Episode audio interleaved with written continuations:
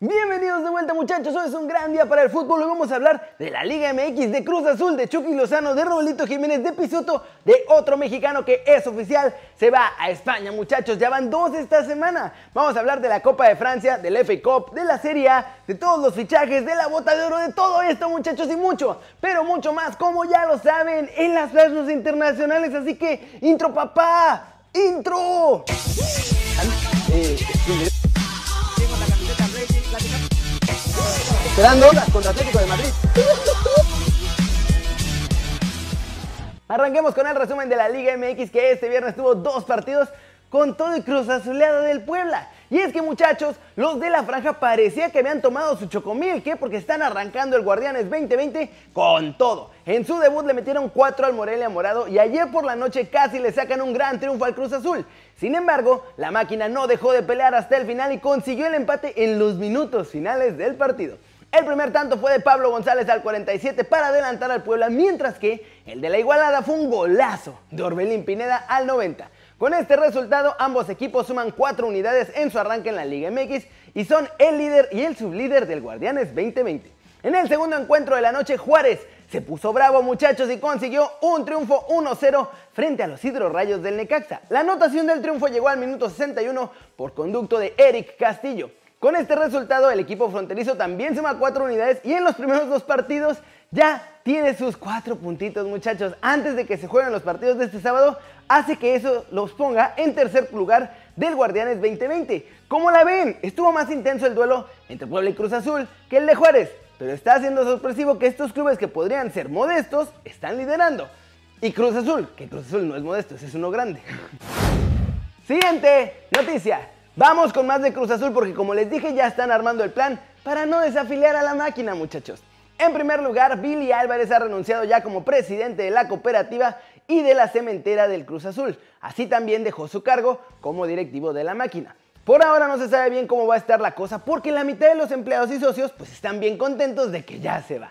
Pero la otra mitad no quiere aceptar sus renuncias porque dice que lo están extorsionando para que deje estos cargos. La verdad es que es difícil saber si hay mano negra o no ahí, pero la realidad es que por el momento Cruz Azul va a tener a Jaime Ordiales como el hombre al frente de la institución en lo que se resuelve la situación de Billy Álvarez. Mientras tanto, también ya están viendo si organizan una nueva directiva en la que, como les conté, quieren meter a Carlos Hermosillo como su nuevo presi. Veremos en qué termina toda esta novela, pero ya con Billy fuera, ahora sí, el equipo está totalmente libre de cualquier castigo que pudiera haberle puesto la Liga MX. Aunque seamos sinceros, igual no le iban a poner ningún castigo. La misma liga les dijo qué tenían que hacer para que no pudieran castigarlos ni desafiliarlos ni nada. Así son las cosas en nuestro bello y honesto fútbol mexicano. Vámonos con el mercado mexicano porque siguen saliendo cosas nuevas muchachos. Un mito blanco oficial en algunos clubes. Vuelve Zambu con otro Zambu a la Liga MX. Fabián es argentino de 32 años que milita en Independiente de Santa Fe en Colombia y que es obviamente el hermano de Rubén Zambuesa, podría llegar al Toluca muchachos y que ambos jueguen con los Diablos este torneo Guardianes 2020. Santos ha hecho oficial la llegada de Betziel Hernández, jugador que ya había sido presentado con los Cholos el mes pasado, aunque no ha jugado en el inicio del torneo. Ya les había dicho yo también de este fichaje la semana pasada que estaba hecho, pero por alguna razón hasta ahora lo hicieron oficial. En más, un mito blanco, el Atlético de San Luis le dio la bienvenida a Ventura Alvarado, nuevo refuerzo para el Guardianes 2020. Su llegada fue a petición de Memo Vázquez, con quien ya trabajó durante su etapa en los rayos del Necaxa. Noticias importantes en Rayados, muchachos. Primero, hay delantero para rato. Funes Mori ha firmado una extensión de contrato para ser el jugador de los regiomontanos hasta el 2024. Con eso se aseguran de no perder poncha al frente. Sin embargo, hay algunas salidas que están en el hilo. De hecho, en Monterrey aseguran que el Valladolid finalmente sí va a pagar los 12 millones de cláusula de Estefan Medina para llevarlo a jugar a la Liga de España y Rayados pues todavía no tiene relevo para el colombiano. ¿Cómo la ven? Así las cosas en el mercado mexicano. Y con lo de Rayados, pues obviamente va a haber más fichajes porque van a tener que buscar relevos para las bajas que tengan. Está lo de Estefan, está César Montes, está el otro chavito que quiere el Atlanta United y además está el de Jonathan González. Vámonos, vámonos con el resumen de los mexicanos en el extranjero porque hoy fue un día enorme para algunos, pésimo para otro y bueno, uno recibió una noticia que ninguno de nosotros imaginaba. Hay nuevo jugador mexicano en el extranjero, muchachos. Luis Martínez deja solos de Tijuana y es nuevo jugador del Salamanca de España, que esta misma semana ya había anunciado el fichaje de Jorge Mora, que salió de los Leones Negros rumbo al viejo continente. Felicidades por su fichaje y ojalá que también triunfen allá. En Portugal, Tecatito Corona junto con el Porto lograron el doblete al ganar hoy también la taza de Portugal ante el Benfica. Mbemba y Pepe fueron los principales responsables. Ambos estuvieron excelentes muchachos, no dejaron que el Benfica ni llegara. Además, el primero de los dos centrales marcó los dos goles del triunfo. Tecatito Corona fue titular como extremo por derecha y salió del partido ya con todo resuelto al minuto 80. En Inglaterra, malas noticias para los Wolves y buenas para los que quieren fichar a Raúl Jiménez. Porque hoy el Arsenal ganó la FA Cup y con eso dejaron sin posibilidad al Wolverhampton de clasificar a la Europa League la siguiente temporada. Por ahora solo podrían llegar a la Champions si es que ganan esta edición de la Europa League. Por cierto, si quieren ganar una camiseta autografiada de Raulito Jiménez, tienen que hacer un video en Instagram recreando uno de sus goles. Deben seguir la cuenta de Raulito, la de Made to Mention y publicar el video con el hashtag ADSport.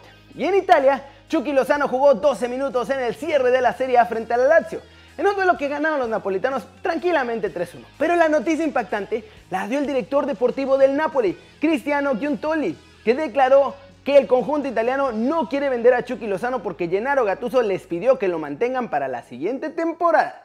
Así que ahora la noticia que nadie esperaba, muchachos. Chucky es intransferible en el Napoli y van a poner muy difícil su salida. ¿Cómo la ven? Loquísimo día para nuestros chavos y además también seguimos agrandando la legión extranjera. Van a haber muchos cambios. Vamos a ver qué pasa con Chucky porque él se quería ir y ahora ya no lo van a dejar.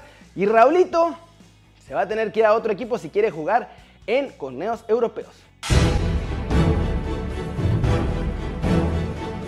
Flash News, Eugenio Pizzuto fue presentado con el IL, pero va a ser cedido un año, ya sea a la Liga Portuguesa en la Primera Liga o con la Jubiler Pro League en Bélgica. Esto para que comience su andar en el fútbol de Europa. Iker Casillas bajó con el equipo y fue uno de los encargados en levantar el trofeo de campeón de la Taza de Portugal con el Porto, muchachos. El portero obviamente no pudo despedirse bajo los palos porque no puede jugar por su problema del corazón, pero sus compañeros lo llevaron a celebrar y lo llevaron también a levantar este título.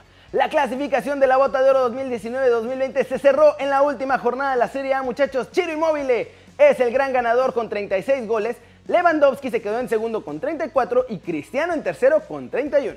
El Royal Antwerp rompió todos los pronósticos y ganó 1-0 para ganar la Copa de Bélgica, sumando su tercer título en su historia y arruinando el doblete del Brujas. El Napoli acabó el partido contra la Lazio también con malas noticias, muchachos. En los minutos finales, Lorenzo Insigne se echó la mano a la Ingle y se marchó lesionado a 7 días del partido frente al Barcelona en la Champions. Así que hasta Chucky podría ser titular ahora. La Juventus se despide de la Serie A con derrota y con la sensación de que no son tan fuertes si no están Cristiano y Dybala. La Roma hizo una gran remontada también para saltar el Juventus Stadium. Keylor Navas deteniendo el penal de Bertrand Traoré y Pablo Sarabia marcando el último tiro desde los 11 pasos permitieron al PSG proclamarse campeón de la Copa de la Liga Francesa tras exponerse 6 a 5 en la tanda de penales al Olympique de Lyon. Y bueno, vamos a cerrar el video de hoy hablando de todos los movimientos en Europa porque sigue habiendo una cantidad importante de fichajes, de ofertas nuevas y de humito también.